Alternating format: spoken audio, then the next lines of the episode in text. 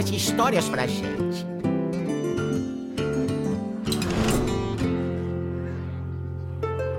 Muito bem, ouvinte, estamos começando o segundo episódio da Taverna HS. Uh, hoje nós vamos continuar falando aí um pouquinho do meta, mas antes da gente falar sobre tudo que a gente tem que falar aqui, tem muita coisa na pauta, muito assunto. Dessa vez eu vou passar para o meu irmão se apresentar. Eu esqueci de passar a apresentação para você do episódio 1, Paulo. Então, olá!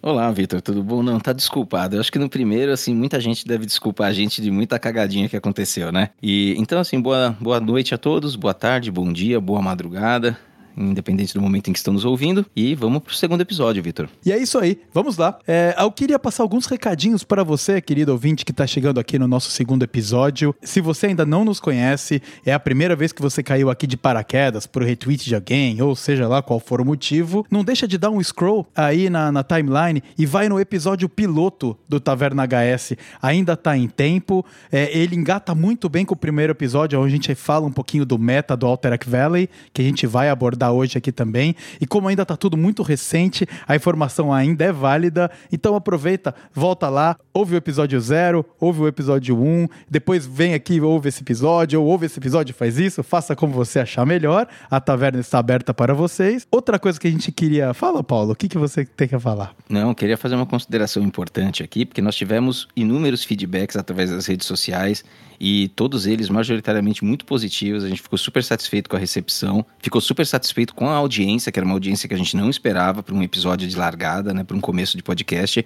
Então aí muito obrigado a todo mundo que nos escutou, em especial aqueles que entraram em contato, sempre procurando ajudar, sempre procurando dando, dando dicas para a gente progredir e melhorar. Muito muito bem pontuado, viu, Paulo? Porque isso faz muita diferença. Ah, o alimento da gente que produz podcast, como a gente não tem sessão de comentários e a gente não tem nada disso que os vídeos do YouTube ou tweets da vida tem. É muito importante que vocês uh, dialoguem com a gente, seja pelo Twitter, seja pelo Facebook. Se você quiser, inclusive, encontrar em contato com a gente, é só dar uma olhada aí na descrição desse episódio, que tem todas as maneiras de contato lá. E chega de lenga-lenga, vamos começar a falar de Hearthstone logo de uma vez. E nesse episódio de hoje, nós vamos passar um pouquinho pelas misplays do episódio anterior. É claro que a gente sempre dá aquela bola na trave, afinal a gente é humano, né?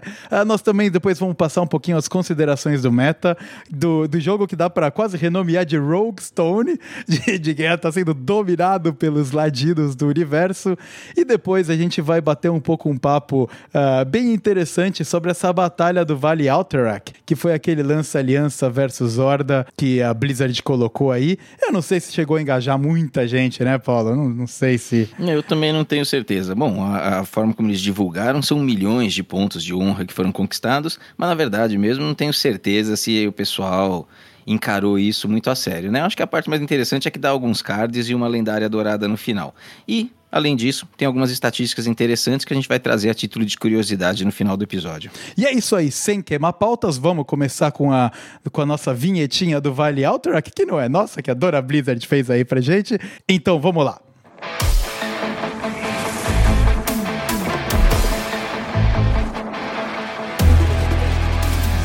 Vale é frio de dar pavor. Só a bravura dos mais fortes nos traz calor.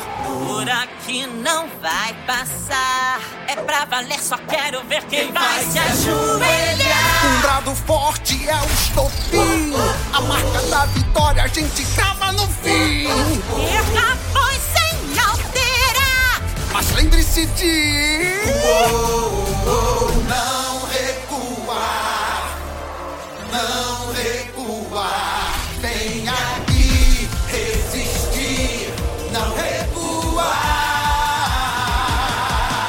Paulo, muito bem recadinhos e misplays. Vamos lá, uh, o que, que a gente mandou de bola na trave aí do episódio anterior? Bom, olha, Vitor, eu acho que para um primeiro episódio a gente não cometeu muitas gafes e muitas misplays, viu? Eu acho que tem duas coisas aqui que eu gostaria de pontuar. A primeira é bem básica, bem tranquila, o, a, a famosa carta Sinister Strike do Ladino, que a gente tinha esquecido o nome lá, a gente ah, acabou foi. falando o nome errado em português, a carta se chama Golpe Sinistro, né? Golpe É uma carta sinistro. que tá aí há anos e anos e anos, então essa daí a gente errou porque tá acostumado a falar o nome em inglês dela. Uhum. É, então não é ataque sinistro, é golpe sinistro. Certo. Todo mundo sabe, a gente só tá corrigindo aqui caso tenha alguém chegando por agora no Hearthstone, né? Vai procurar a carta e não acha. Segunda consideração, entraram em contato conosco com relação à nossa fala sobre o desconto do Gnol nos primeiros turnos, enquanto o Ladino ainda está mascarado de uma outra classe. E depois de fato reouvindo o episódio, dá margem para dúvida. Então eu vou esclarecer de que forma que esse, esse desconto se dá.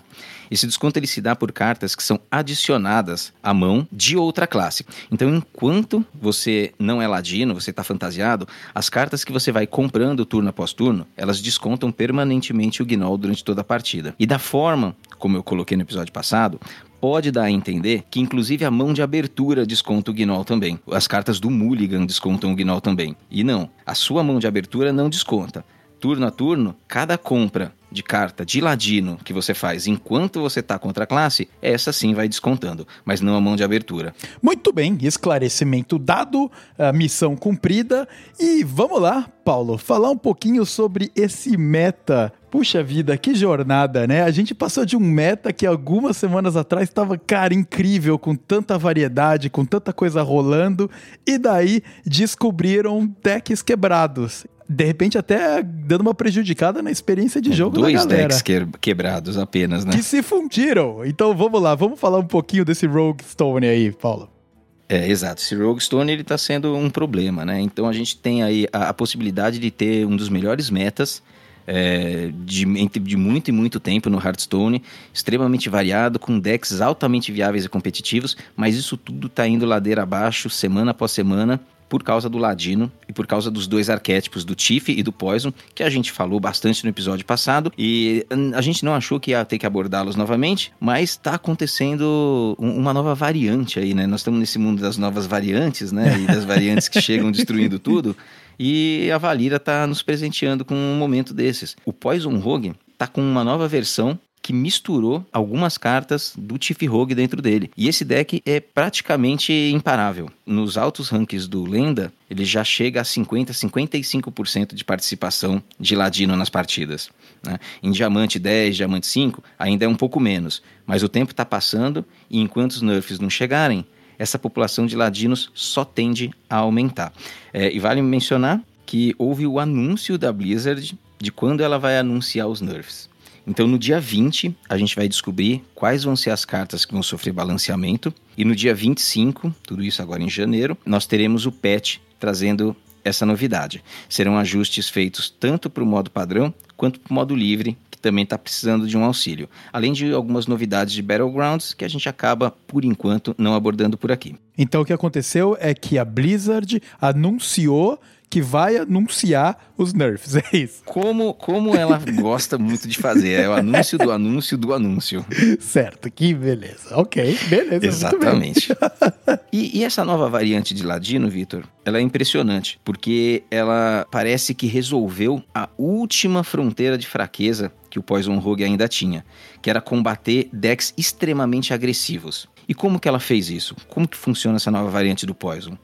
Saíram dois golpes sinistros, saiu uma preparação, e no lugar dessas três cartinhas, pasme você, entraram dois Gnolls e uma maestra do baile de máscaras. Ou seja, o, o core do Tiff Rogue, que de Tiff Rogue tem, não tem tanta coisa assim. É, essas três cartas são muito importantes no Tiff Rogue. O Poison Rogue absorveu para ele, no lugar das outras três cartas, e com isso ele ficou praticamente imbatível. Porque com Gnoll 4-5 com Rush descendo no começo da partida, o Poison Rogue ele não tem nem mais a ameaça de decks agressivos. Então, um oponente que se propõe a fazer um jogo muito rápido, de formar a mesa e agressivar, ele já encontra uns 4-5 descendo com rapidez e fazendo trocas vantajosas. Então, a agressividade já reduz. E com isso, o Ladino ganha tempo para fazer o jogo dele. Em matches mais lentas, um pouco mais controles, principalmente contra Ramp Druid, por exemplo, que acaba sendo um certo counter, o Ladino, com a estratégia do Gnoll, também ganha tempo. Porque se no turno 3 você tem 2, 4, 5 ali batendo na cara do seu oponente, o seu oponente não pode desenvolver o jogo dele de rampar e ficar tomando aquele dano. Se aqueles Gnoll baterem nas tuas caras duas vezes, somando 16 de dano, você já perdeu a partida, você não vai mais conseguir voltar provavelmente. Então, estratégias mais lentas precisam gastar tempo para resolver esses Gnolls E esse é o tempo que o Ladino consegue. Isso sem falar nos dois mantos das sombras e nos scabs que vão chegando e já chegavam antes. Então é, é, é uma estratégia, de certa forma, entre aspas, defensiva, que ganha ainda mais tempo para esse Ladino. O Ladino compra o deck todo e fecha a partida com os garrotes, mesmo sem, mesmo sem usar a arma, se ele não, se não for necessário. É, e daí o, o meta começa a ficar completamente pendurado para um lado só, né? Esse novo Poison com barrinha Thief Rogue, ele é um counter do próprio, ele é eficiente contra o Prof Thief Rogue, e força alterações de uma galera voltar a colocar até mais víboras no, nos decks. A víbora é praticamente o seu anti-deck, né? Você só coloca para conseguir antes bater em Paladino, conseguir ganhar da Cariel e tentar tirar a arma do Poison Rogue. Mas eh, tá puxando muito mais, quebrando os outros decks e tentando fazer a própria bola de neve dele e corrompendo o game inteiro. é, exatamente. Então, então ele tá ficando mais forte até contra o arquétipo irmão dele ali, né? Da mesma, da mesma classe, então ele está ganhando muito poder. O meta vai respondendo a isso com as pessoas tentando colocar uma ou duas cópias de víbora para quebrar a arma, para tentar ter uma chance contra esse ladino, para deixar ele um pouco mais lento. E isso, por sua vez, aumenta a eficiência do Tiff Rogue. Então, é, esses dois arquétipos, eles são tão bons e são tão complementares no meta que se você tenta combater um, o outro fica forte. Para combater esse, o outro fica forte. Então o Ladino ele saiu do controle nesse sentido, né? As cartas uhum, simplesmente é. funcionam bem demais. E aí no dia 20 nós teremos o anúncio dos nerfs para que aquela versatilidade toda do meta, todas aquelas possibilidades, elas possam voltar, porque essa janela de tempo está sendo desperdiçada. Poderia ser um meta formidável, como a gente já teve em, em outras expansões, Escolomante já teve um meta bom, Angoro teve um meta ótimo, e a gente tá perdendo essa oportunidade com dois decks dominantes que simplesmente matam todas, aniquilam as outras estratégias. E ainda, além disso, coloca aquela proposta de um pouco de antijogo que a gente comentou no episódio anterior, do você sempre sem stealth, né? Você sempre tá ali nas sombras. E eu tava jogando agora, antes da gravação, eu acabei de perder para um Poison barra Thief Rogue aí. E, e, cara, é muito frustrante, porque por mais que você trabalhe o board bem e o cara desceu os dois gnolls que eu consegui lidar, na hora que eu montei o, o board, coloquei um Solar Eclipse e duplo Arbor Up em cima, ele ficou nas sombras, depois ficou nas sombras de novo, depois colocou o Scab, encheu a minha mão com as arvorezinhas, eu comecei a queimar carta e já era. Não, exatamente. Mas existem duas classes que não são rogue e ainda são viáveis nesse meta. Então a gente está falando aqui do druida, está falando do paladino e pode considerar uma terceira que é o face hunter. Mas o face hunter tá começando a, ele também está começando a ter dificuldades contra esse novo arquétipo do, do, do Poison Rogue. Tá?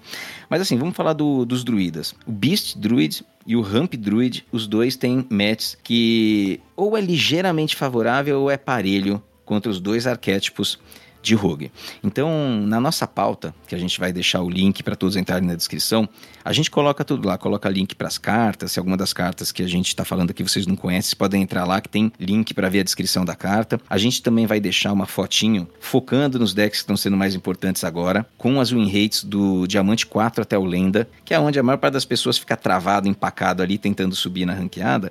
A gente colocou um snapshot lá, e nesse snapshot fica bem claro que o Beast e o, o Ramp Druid, eles têm condições de batalhar. Não vai ser fácil, mas dá para enfrentar. O Face Hunter já foi melhor, ainda é uma opção. Mas são basicamente esses três decks não rogue que você consegue escalar de um D4 até o Lenda, batalhando bastante. Ainda é viável, não é só Ladino seria muito legal a gente trazer um pouco aí dos números, só para a gente realmente conseguir transparecer exatamente como tá desbalanceado o nível de classe, né, Paulo? É, quando a gente fala no, no, no, High Legend, falando ali lenda 200 em diante, as informações do Vicious é que cerca de 55% ou mais já são partidas com ladinos. Quando a gente vai voltando um pouquinho, quanto mais a gente vai subindo ali na, na ranqueada, fica um pouco mais equilibrado. Então, os dados que a gente tem do HS Replay, do top 1000, envolvem 44% de participação dos ladinos, 29% do Tiff, 13% do Poison, seguido de druidas, 8% do Ramp, 5% do Beast. Então, são esses dois arquétipos que aparecem, mas vocês vejam a discrepância. Né? Então tem 44% de ladino, 13% da segunda classe que é druida. Então está é, se desperdiçando muito meta aí com essa polarização que não é nem de classe, é de dois arquétipos dentro da mesma classe. Então isso precisa ser atacado urgentemente. É, bem. É, realmente bem polarizado, cara. 44%. É. é. É incrível mesmo, né? É muito. Se você assistir partida de streamers conhecidos, que estão sempre jogando em níveis bem altos ali do Lenda, é um rogue atrás do outro. É só isso que você assiste. Ele escolhe um deck e você fica assistindo ele tentar vencer de ladinos um atrás do outro. Ou é Tiff ou é Poison. É, eu tô aí na escalada hoje, tô no diamante pingando entre o diamante 4 e o diamante 5, né? Essa é a minha vida. E é isso, cara. É um, é um ladino atrás do outro. De vez em quando você encontra um druida ou um xamã, mas é muito de vez em quando. A grande maioria é rogue. Esses dias eu fiz uma experiência com um Ramp Druid, que é aquela versão, aquela versão sobe muita armadura. Então ela consegue vencer partidas de ladino segurando bastante, aí chega no late game, rampa e enquanto isso consegue subir bastante armadura. Então roda duas versões daquele amuleto, que corrompido você sobe 6 de armadura, roda duas cópias da proteção cenariana, que também bota um minion, mas sobe 8 de armadura, e tem duas cópias do Eclipse Solar. Então ele tá lá justamente para duplicar alguma dessas duas cartas, né? Duplicar o efeito dela. Então você consegue subir muita armadura. No caso do Poison Rogue, você sai daquele range que ele consegue te matar em um turno com os garrotes. Então você tem que se preocupar com a arma. Mas você sai daquele, daquele range. E contra o Tiff Rogue tem chances também. Tem chances também. Então, assim, ele tem funcionado bem. Eu tô com um rate interessante, inclusive contra ladinos usando esse deck. Mas é muito sofrido, assim, não tem partida ganha, não. E é realmente você pensando muito, né? Não é nenhum jogo relax, é muito calculado todo o movimento que você tá fazendo. É, nada, absolutamente nada relax. Mas assim, é possível. é que cansa muito. Mesmo que você tenha alguns decks que vençam o Ladino hoje, é muito cansativo metade das suas partidas serem Ladino. Então as pessoas vão ficando desinteressadas pelo jogo. E por falar agora, a gente falou em Ladino, né? A gente tá comentando o quanto a gente tá sofrendo um pouquinho, né? Ele também tá fazendo essa revolução de pessoas ajustando seus decks pra tentar sobreviver a esse novo Poison Rogue quebradaço que tá aí. É, começando, vamos começar a passar um pouquinho pelas classes aí que a gente acredita ser relevante, Paulo? Na verdade, não são nem classes relevantes ou irrelevantes, são é, pequenos ajustes que o reporte novo do Vicious ele sugeriu para alguns decks. Então, começando pelo Druida, algumas versões do Druida é, rodava o Mutanos e ele está sendo trocado porque ele é inútil justamente contra esses ladinos, ele não é muito bom, principalmente contra o Poison. Então tá usando uma segunda cópia do Adivinhar o Peso, que é para você conseguir comprar os seus recursos, né? Com os recursos em mão você tenta rampar e aí tenta subir a sua armadura, naquela estratégia que eu mencionei. Então Aham. essa mudança tá acontecendo, melhora um pouco o deck, né? O Xamã tinha dois marteletes do leilão antes, buscando descontar alguns minions com um grito de guerra para facilitar o combo. E aqui a, gente carta tá não- falando do Boner OTK agora, né? Exatamente, do Boner OTK, bem lembrado. É, rodava dois marteletes, a carta não estava performando muito bem, ela geralmente não era tão útil dentro das metas, e aí foi trocado por o quê? Foi trocado por duas víboras. né, que é para você. né, duas víboras dentro de um, de um, de um, de um xamã OTK. Pelo menos, é, essa nova gosma, né, que é a víbora, ela é trocável. Então, para um deck que precisa comprar suas cartas, ela acaba tendo um papel ali também auxiliar. Então, não é de todo mal. Uhum. E também entrou uma cópia do Tocaeiro Subterrâneo, no lugar da Instrutora Fogarel. A Instrutora Fogarel eh, não estava tendo também uma boa performance, ela acaba funcionando melhor em decks que tentam dar um burst final. Né? Esse aqui, que é um pouco mais controle, entre aspas, prevê um jogo longo, ela não estava desempenhando tão bem nesse meta. E aí o Tocaeiro é uma fera que já está aí faz alguns metas, causa 3 de dano a um lacaio inimigo. Se ele morrer, você repete eh, num dos adjacentes. E assim vai indo. Então você joga num lacaio lá da ponta, se ele mata, aí vai pro outro. Se mata, vai pro do lado. Com isso, você tem é, alguma condição de tentar lidar com aquelas mesas do Tiff Rogue de alguma forma mais fácil. Que ele joga o Spoilador, que é um 2-1. Às vezes tem uma ladra de varinhas, que é um 1-2. Tem os agentes duplos, que são 3-3. Tem o Gnoll, que é 4-5. Mas você tem também o Eclipse Lunar. O Eclipse Lunar vai dar um dano nesse Gnoll. Depois você pode tentar encaixar o combo com essa fera. É uma forma de tentar dar uma segurada na mesa também. Mas é um, é um card, assim, questionável. É que o pessoal tá indo pro desespero mesmo. É para tentar segurar, né, de qualquer maneira possível, jogar com algo que não seja ladino, no caso. Isso. Mago, a Jaina, segue no antijogo dela com o Mozak, mas como também é, tem uma partida péssima contra o Poison Rogue. Poison Rogue aparece mais. Algumas versões do deck estão começando a rodar duas barreiras de gelo para subir a armadura e ver se consegue. Mas, aí na minha opinião, eu acho que essa mudança no deck aí ela é até inútil. Eu acho que essa é uma bad match muito hardcore. Acho que tem que desistir dessa bad match, sabe? Meu, emparelhou contra Poison Rogue de Mozart, você vai perder, parte pra próxima e tenta vencer as outras. É, no Lenda, tava falando que a match entre o Mosaic Mage e o Poison Rogue tava num dígito. Tava, por exemplo, tipo 90 10. Quer dizer, 90 10 são dois dígitos. Então tava 92 8. 91 9, 92 8. É, né? não, é, é perdido. Eu acho que tentar tecar o deck pra essa match, é, você piora contra outras e você não vai ganhar essa. Melhor estratégia quando você tá numa match dessa é coin concede, cara. Coin concede é... É, a melhor estratégia é não jogar Mozart Mage, gente. Vamos nessa. Exata- exatamente. Ah, e Bruxão da Massa, Paulo, o que, que teve de mudança lá? O, o Bruxão da Massa segue ali, funciona legal ainda, countera alguns desses decks. Tá perdendo um pouco de performance porque Poison Rogue é uma bad match pra ele. Algumas versões estão incluindo as neófitas da seita pra você aumentar o custo do- da- das magias do oponente no próximo turno e tentar complicar o Ladino num uso ali, de, pra- pra- numa compra de cartas mais agressiva que ele tá tentando fazer, ou principalmente num turno em que ele precisa usar o Manto das Sombras e você tenta complicar a vida dele, ele vai procurar esse Manto das Sombras no deck dele, custe o que custar, vai gastar um pouco de mana para isso, com uma Neófita um turno antes, gasta ainda mais, de repente ele não tem condições de jogar esse, esse Manto das Sombras e na volta você ganha a partida. É, mas são pequenos ajustes. Nada disso que a gente está falando aqui está mudando significativamente a, a performance desses decks. É só uma forma de estar um pouquinho mais tecado para esse meta muito bipolarizado.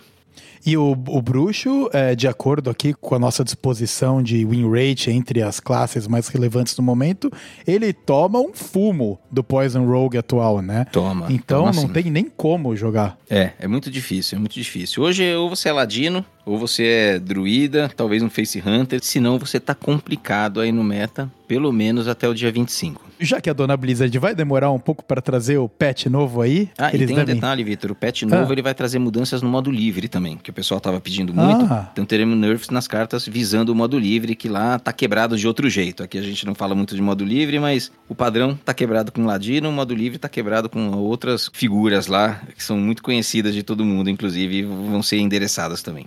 Seriam ela parte dos piratas? O pirata tá Sim, quebrado? os piratinhas estão bem quebrados. Os piratinhas estão bem quebrados. Eles são parte do problema. Eles são parte do problema. São muito problemáticos esses piratas aí mesmo, viu, cara?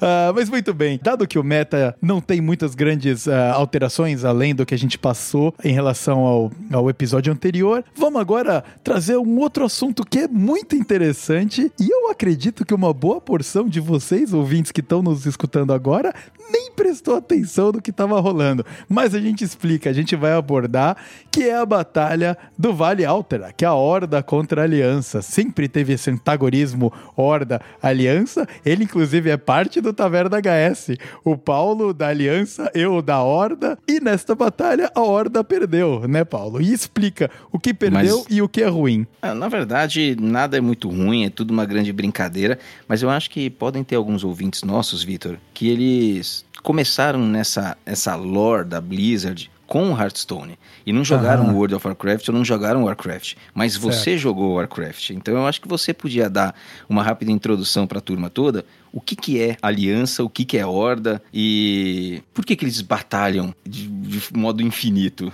Pois é, olha só. Então vamos lá, vamos falar um pouco da história do Warcraft aqui. Ah, o- tudo isso começou no, no primeiro jogo, chamado Warcraft, né? Depois vieram RPGs e agora a gente tem o, o Hearthstone, que é o jogo de cartas baseado no, no Warcraft. Mas é, é uma guerra entre duas civilizações. Os humanos, que estavam lá na terra deles, ah, vivendo a vida deles, e os orcs, que pegaram um portal e começaram a invadir a terra, a terra dos humanos, porque o lado dos orcs estava ruim por diversos outros motivos, né? Tinha um tal senhor Gul'dan, para você que joga Hearthstone, você tá familiarizado com a figura, que é o bruxão da massa dos orcs.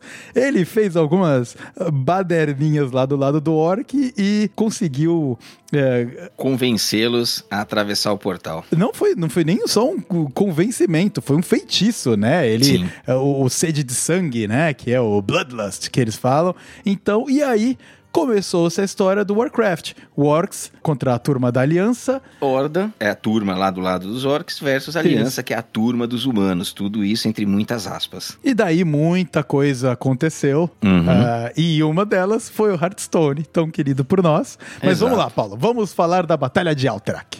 Exatamente. É, o Hearthstone bebe aí dessa lore da Blizzard, né? Cria uma lore própria, mas também utiliza a Horda e a Aliança, principalmente durante esse ano. Que inclusive os mercenários, que são uma lore própria, eles cabem dentro desse contexto de Aliança e Horda, porque eles foram separados entre essas duas facções. Para trazer tudo isso para o Hearthstone, durante essa expansão do Vale Alterac, a, a Blizzard ela fez uma brincadeira.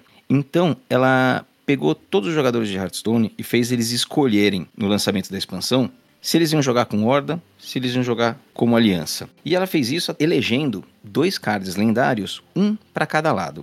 Então são os líderes da Aliança, que é o Vandar Lançatroz, e da Horda, que é o Drektar. Foi oferecido os dois, você escolhia um ou escolhia outro, não podia escolher ambos. E o que você escolheu é a facção que você vai representar. A partir daí, cada partida que você jogava contava pontos de honra que eles chamam.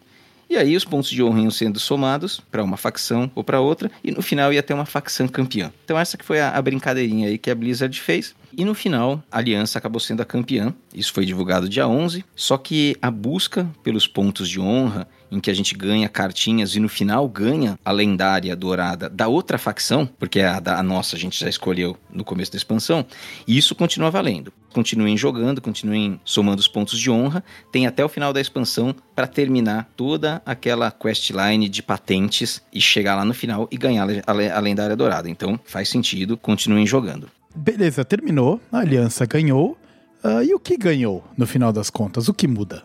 Não muda muita coisa. né? Eu acho que só acabou a brincadeira e para nós aqui tem alguns números que foram divulgados e que eles são um pouco interessantes, né? Que Então, fazem a gente pensar um pouquinho assim, por que que ganhou?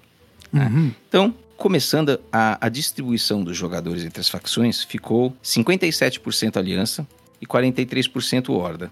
O que, inclusive, me surpreendeu um pouquinho, porque eu achei que a Horda era favorita entre os jogadores, assim, né? For the Hordes! A gente escuta tanto isso, assim, ele, parece que eles são barulhentos, mas não são tantos assim, né? Cara, é a Então- minoria barulhenta que a gente sabe muito bem como é. Não, mas é brincadeira, gente. A gente aqui, cada um tem um lado, mas a gente também não, não, não entra em tantas batalhas por nada disso, né? De maneira nenhuma. Então o que a gente vê é que 57% da player base escolheu a Aliança, 43% escolheu Horda. Alguns desses jogadores de fato tinham a, a lore em suas mentes, né, ao escolher. Outros nem sabiam o que era Aliança ou Horda e escolheram lendo o texto das cartas, ou porque achou mais bonita que a outra, tanto faz, né? E aí, não importa qual foi a sua motivação, virou esse 57-43. No comecinho, a Horda, ela tinha um número um pouco maior de partidas por jogador, mas que isso foi equiparado lá na frente. Também foi divulgado para nós que cerca de 10% dos jogadores de todos os servidores completou a trilha até o dia 11, ou seja, é uma minoria, né? Só aquele jogador muito engajado, que joga muitas horas por dia. Os demais ainda estão aí na, na, na luta pelos seus pontos de honra, né? Para terminar essa trilha. E, ao final, a Blizzard vai premiar todos os jogadores com um Vandar Lançatroz, que é o líder da aliança, é, só que naquela versão diamante. O que é ótimo pro pessoal da Horda, que É. acabou, entre aspas, perdendo. Porque já Exato. tem já escolheu a sua própria lendária e agora vai ganhar outra, né? Então É. tem esse prêmio de consolação por um lado. E o pessoal da aliança vai ter que terminar a, tri- a trilha para poder pegar o Drektar. Ah, mas é um prêmio de consolação muito bom, né? Porque quando o acho. prêmio de consolação comparado com o prêmio de quem ganhou que é nenhum, é Uhum. ótimo. Você ganhou alguma coisa. É, não, o prêmio, o prêmio de quem ganhou é a honra da facção vencedora. Ah, Ou seja, ah, francamente, é, né? Nós estamos é. jogando um joguinho de cartas aqui, né? É, pois é, pois é. A ideia, a ideia é boa, você sabe que eu acho muito legal. Esse antagonismo do Warcraft me manteve no jogo por muitos e muitos anos, né? E, Uhum. E também me mantém um pouco no Hearthstone, porque me, me traz lembranças. Mas eu acho que poderia ter sido um pouquinho mais explorado isso aí, né? Certamente. Certamente. Fechando esse arco, tem umas informações que são legais. A gente sabe que foi 57-43 a distribuição de jogadores. E a Blizzard também disse que a win rate foi muito próxima. Sabe, é quase meio a meio ali. Parece que a Horda teve alguns dígitos, algumas casas decimais a mais de win rate, mas assim, da forma como a Blizzard colocou, me parece um empate total, assim, né, dentro dessas variabilidades todas. E aí é interessante a gente lembrar que você ganha 40 pontos de honra ao vencer um oponente da facção adversária. 20 pontos quando você vence um oponente da própria facção, e se você perde a partida, você ganha 10 pontos. Então, como a população de aliança é maior, os oponentes da Horda tiveram maior oportunidade de partidas que, se eles vencessem, dava mais ponto. Certo. Porque tem mais jogadores da Aliança. Então, se você é Horda, você tem mais vezes partidas que tem um potencial de 40 pontos. Uhum. E um jogador da Aliança tem mais vezes partidas com potencial de 20 pontos. Certo. né? E aí a gente pode pensar, poxa, então, pera lá, se a win rate é 50% para cada lado, por que, que a Horda não venceu? E aí tem algumas simulações que são feitas em cima daqueles 57% e 43%. Para começar, fazendo os cálculos, sabe que quando um jogador da Aliança disputa uma partida, em média aquela partida vale 19,3 pontos. É o que ele ganha em média. Então, se ele disputar 10 partidas, ele vai ganhar 193 pontos de honra. Claro que o valor quebrado é só por causa da conta, Uhum. mas é em torno de 190 pontos de honra. Certo. Um jogador da Horda ganha em torno de 210 pontos de honra. Uhum. Depois de 10 partidas. Então, um jogador da Horda ganha mais pontos do que um jogador da Aliança. Só que o problema é como a distribuição pende mais para a Aliança, com 57% contra 43%, não compensa. Então, com essa diferença de populações 57 e 43, para a Horda ganhar, ela- os jogadores da Horda teriam que ter um win rate de 65% contra os jogadores da Aliança. Uma win rate de 65% é difícil de você atingir. Lembrando que a gente comentou no episódio anterior, né? Pra você que é um pouco mais novato no game. O Hearthstone, ele tenta te parear com adversários de mesmo nível. Então, você ganhar 65% das batalhas contra pessoas que estão tecnicamente no mesmo nível técnico que você, não é, não é fácil. Não é fácil. Não é fácil. Muito interessante. Então, para você, amigo como eu, que é do time Horda, a batalha já estava perdida desde o início e a culpa não é nossa. Exatamente, bem por aí mesmo. E todas essas simulações que o Paulo acabou de comentar, tem um link aqui na descrição desse episódio. Na verdade, na descrição do episódio você encontra o link para a pauta. E na pauta tem o link para essa planilha que a gente é, acabou de comentar aqui com você. Para você que gosta de números, para você que gosta de digerir um pouco mais essa parte da estatística do Hearthstone, tá aí, tá na mão. É, e sempre vale a pena entrar na pauta, porque é uma forma também de consumir aí, de dar alguma fixada. Se vocês quiserem fazer o teste de acompanhar o podcast lendo a pauta, também ajuda bastante, principalmente para quem não tem as cartas fixadas. Então os links estão todos lá, vale a pena dar uma conferida. E um link que não tá na pauta, esse tá na descrição do episódio, ele é extremamente importante, é o link para o Twitter do, do Taverna HS, é o arroba Taverna HSBR, vem falar com a gente, vem bater um papo. Também tá a maneira de você entrar em contato com o Paulo, entrar em contato comigo, eu, Vitor, pra gente conseguir bater um papo. Mais uma vez, a gente gostaria de agradecer muito ao engajamento e a recepção de braços abertos que a gente recebeu da comunidade do Hearthstone brasileira. Ah, o Paulo se surpreendeu e para mim que conheço menos da comunidade brasileira quanto ele, que está envolvido no jogo há tantos anos, me surpreendeu mais ainda. Ah, de verdade, muito obrigado. É sem palavras para falar essa receptividade que a gente teve, né, Paulo? Acho que vale a pena a gente ressaltar isso aí. Não, é isso, Vitor. A experiência tem sido muito calorosa junto à comunidade brasileira, então a gente agradece muito todos, né, desde pessoas que estão nos seguindo e que estão dando retweet eh, nos nossos posts, divulgando os episódios, pessoas que nós não conhecemos e até aí grandes figurões aí da nossa comunidade também, que estão dando apoio, estão incentivando. Então, um agradecimento nominal a Nayara, ao Tesda ao Venom, pessoas que estão repercutindo eh, nosso, nosso trabalho, nossos episódios na vasta comunidade que eles têm de pessoas que são apaixonadas por Hearthstone. Muito bem, fico aqui então ah, o, o meu abraço e a minha despedida, fechando aqui o episódio número 2 do Taverna HS. Tem muita coisa vindo por aí, tem Nerf vindo pela frente, nós estamos trabalhando em mais alguns episódios, fazendo um pouco mais de matematiqueza aqui, porque você que que tá nos ouvindo já percebeu que a gente gosta da pegada, mas sempre a gente tem, vai tentar trazer de uma maneira divertida. Então eu fico por aqui, a gente se vê no próximo episódio. E Paulo, eu acho que chegou o seu momento de se despedir do episódio 2 e do nosso ouvinte. É isso aí, Vitor. Muito obrigado aí pela participação novamente. Muito obrigado a todos que nos escutaram até aqui. Espero que fiquem todos muito bem, espero que fiquem com saúde e a gente se encontra na ranqueada.